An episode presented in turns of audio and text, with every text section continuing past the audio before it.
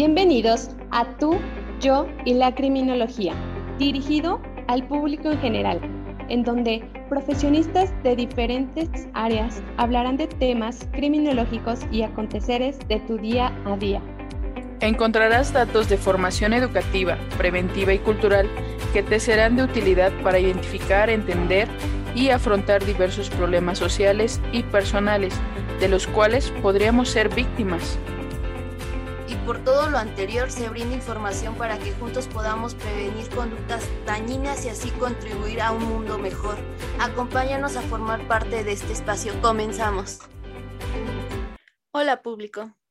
Escogimos el tema sobre políticas públicas ambientales, ya que es de gran relevancia conocerlas porque surge la necesidad del Estado de crear medidas para poder controlar el uso de recursos naturales y la calidad del medio ambiente con la finalidad de mejorar las condiciones del mismo.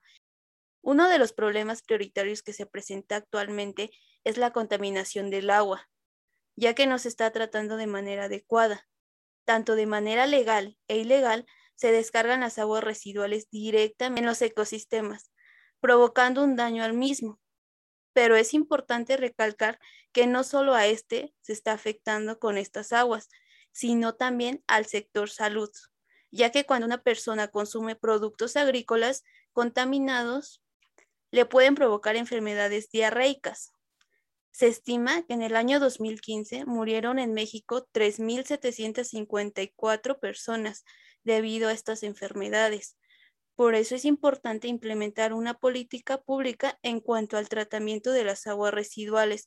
No solo protegeríamos al ecosistema, también se ahorraría un gasto público al sector salud previniendo estas enfermedades. Todo esto se debe a que no existen las suficientes plantas de tratamiento para estas aguas residuales, añadiendo que los sectores industriales, zonas hoteleras, agrícolas, ganaderas, provocan grandes desechos de aguas contaminadas, las cuales las descargan directamente en ríos, mares, en los suelos o en los subsuelos. Y obviamente, como es demasiada la carga residual para estos ecosistemas, son incapaces por sí mismos para absorber y neutralizar esta carga contaminante, llegando a afectar a la flora y fauna que esté cerca. Por estos y más motivos es de suma importancia que se comience a actuar para mejorar el tratamiento de estas aguas, ya que no solo se afecta a un solo sector, también se está afectando al ser humano. Actualmente ya existen algunas políticas públicas sobre este tema. Es importante revisar los motivos por los cuales no se están llevando a cabo correctamente y tomar las medidas necesarias para sancionar a los sectores que no las estén llevando a cabo correctamente. ¿Qué es la contaminación del agua? Esta es la acumulación o la introducción de cualquier agente químico, físico o biológico a ríos, lagos, mares, compuestos que alteran el estado y la composición natural del agua. Esto genera consecuencias dañinas, incluyendo el desequilibrio en las fuentes hídricas, así como el daño para los organismos que habitan en ella. Esto pone en riesgo el uso y consumo por parte de los seres vivos de este elemento esencial. La contaminación debida a procesos naturales como arrastre de hojarasca, corteza, partículas o por la lluvia es mínima en comparación con la contaminación que se genera por las actividades humanas. En el día a día se muestran muchas acciones que hacen de la contaminación del agua una falta de conciencia y un daño mayor hacia el recurso natural más importante para el ser humano. Hay varias causas que provocan la contaminación del agua, entre los que podemos mencionar botellas o productos plásticos arrojados directamente a ríos o en mares, esta principalmente en zonas turísticas por la falta de conciencia.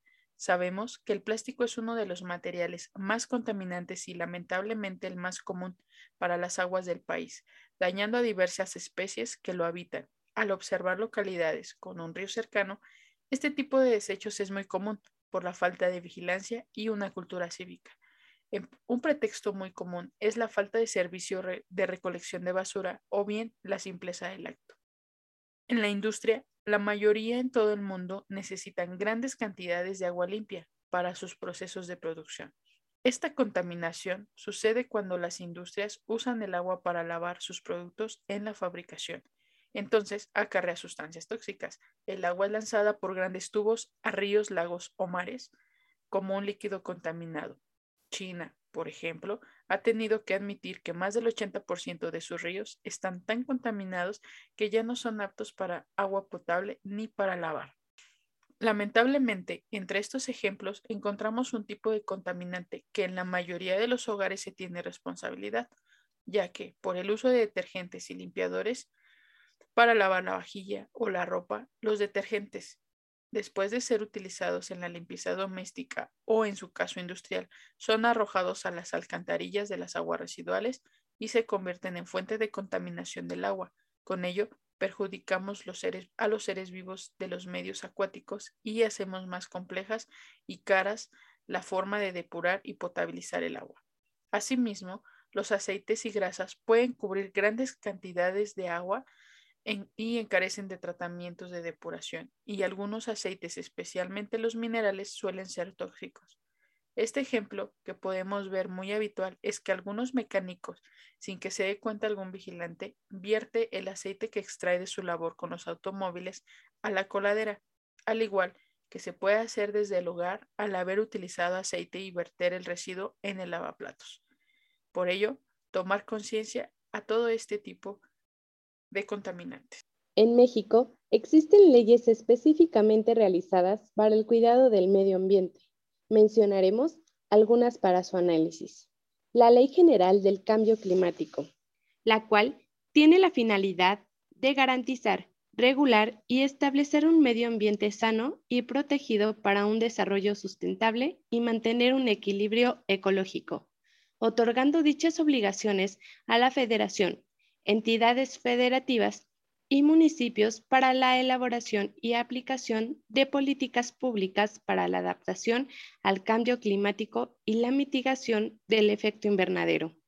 Otra de las leyes es la Ley General de la Prevención y Gestión Integral de los Residuos, la cual garantiza el derecho a toda persona a un medio ambiente sano y proporciona el desarrollo sustentable a través de la prevención de la generación, valorización y gestión integral de los residuos peligrosos, residuos sólidos, urbanos y su manejo especial para prevenir la contaminación de sitios con estos residuos y llevar a cabo su remediación.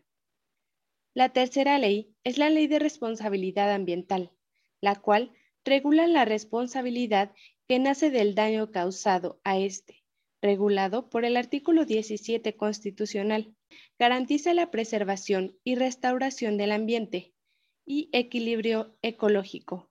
Esto por medio de convenios, procedimientos y actos administrativos que llevará a cabo la Procuraduría Federal de Protección del Ambiente y la sociedad en general. La cuarta es la Ley de Aguas Nacionales, para garantizar la regulación de la explotación, uso y aprovechamiento de las aguas, su distribución y control así como la preservación de la calidad y cantidad para lograr un desarrollo general sustentable, por medio también de la Procuraduría Federal de la Protección del Ambiente.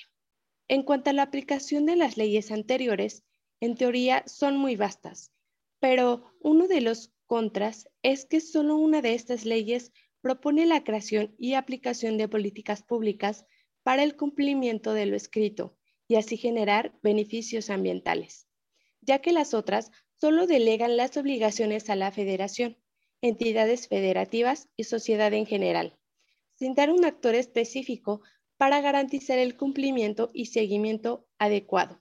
Contienen artículos que especifican varios supuestos para poder mantener un orden en cada una de ellas. Sin embargo, su funcionalidad aún deja mucho que desear, ya que dado a que su conocimiento no es muy amplio, su cumplimiento aún no es lo esperado, ocasionando, por supuesto, un área de oportunidad en cuanto a la legalidad en el ámbito ambiental. ¿Cómo puede participar un criminólogo en esta problemática?